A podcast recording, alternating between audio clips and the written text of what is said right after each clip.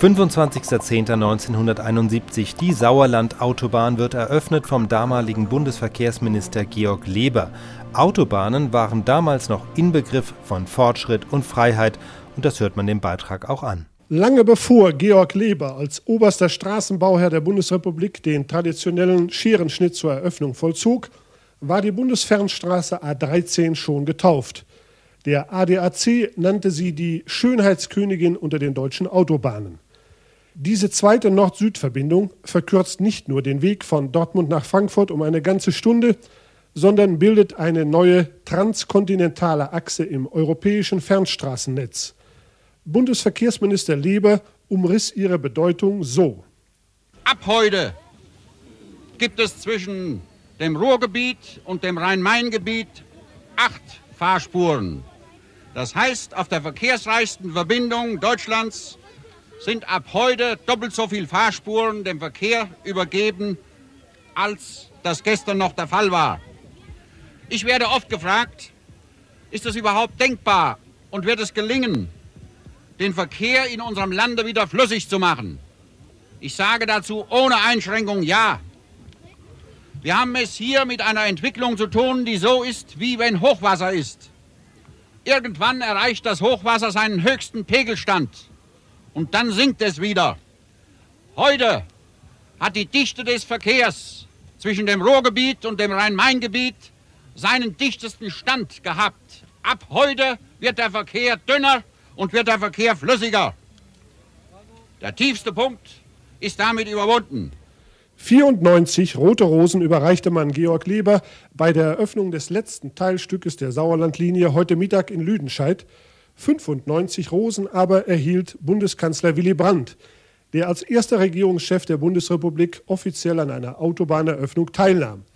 Das waren zusammen 189 Rosen und sie standen symbolisch für die 189 Kilometer dieser neuen Autobahn, von der Fachleute glauben, dass sie schon bald 30 Prozent des Verkehrs von der überlasteten rheinischen Autobahn abziehen wird. Die Sauerlandlinie ist natürlich nicht das Ende des Autobahnbaus, im Gegenteil.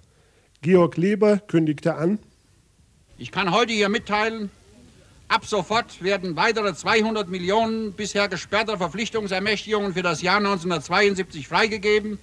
Die restlichen noch zur Verfügung stehenden 200 Millionen Mark werden in der zweiten Novemberhälfte freigegeben.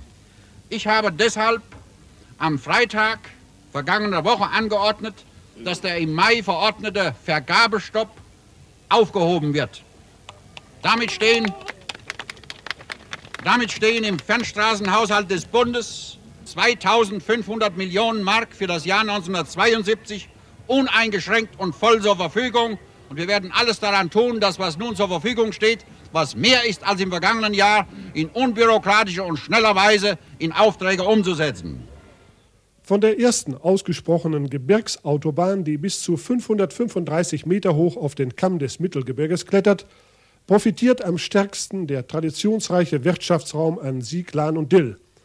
Dort, wo schon vor 2000 Jahren die keltischen Urbewohner Eisenerz schürften, in jenem Landstrich, der Wilhelm von Oranien, den Begründer des niederländischen Königshauses, hervorbrachte, dort also feiert man den Bau der Autobahn als den Beginn eines neuen Zeitalters.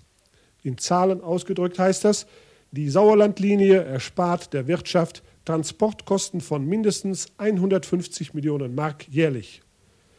Von dieser Fernstraße, die mit 1,8 Milliarden eine der teuersten ist, die je gebaut wurden, profitieren mit Sicherheit aber auch Millionen von Großstadtbewohnern an Rhein, Ruhr und Main.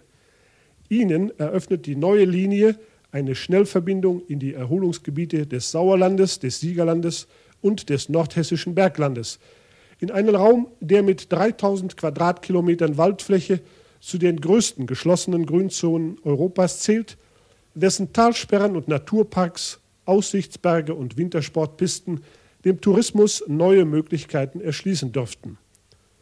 Die weiße Industrie lockt mit einem neuen Werbeslogan. Er lautet weniger Fahrzeit, mehr Freizeit.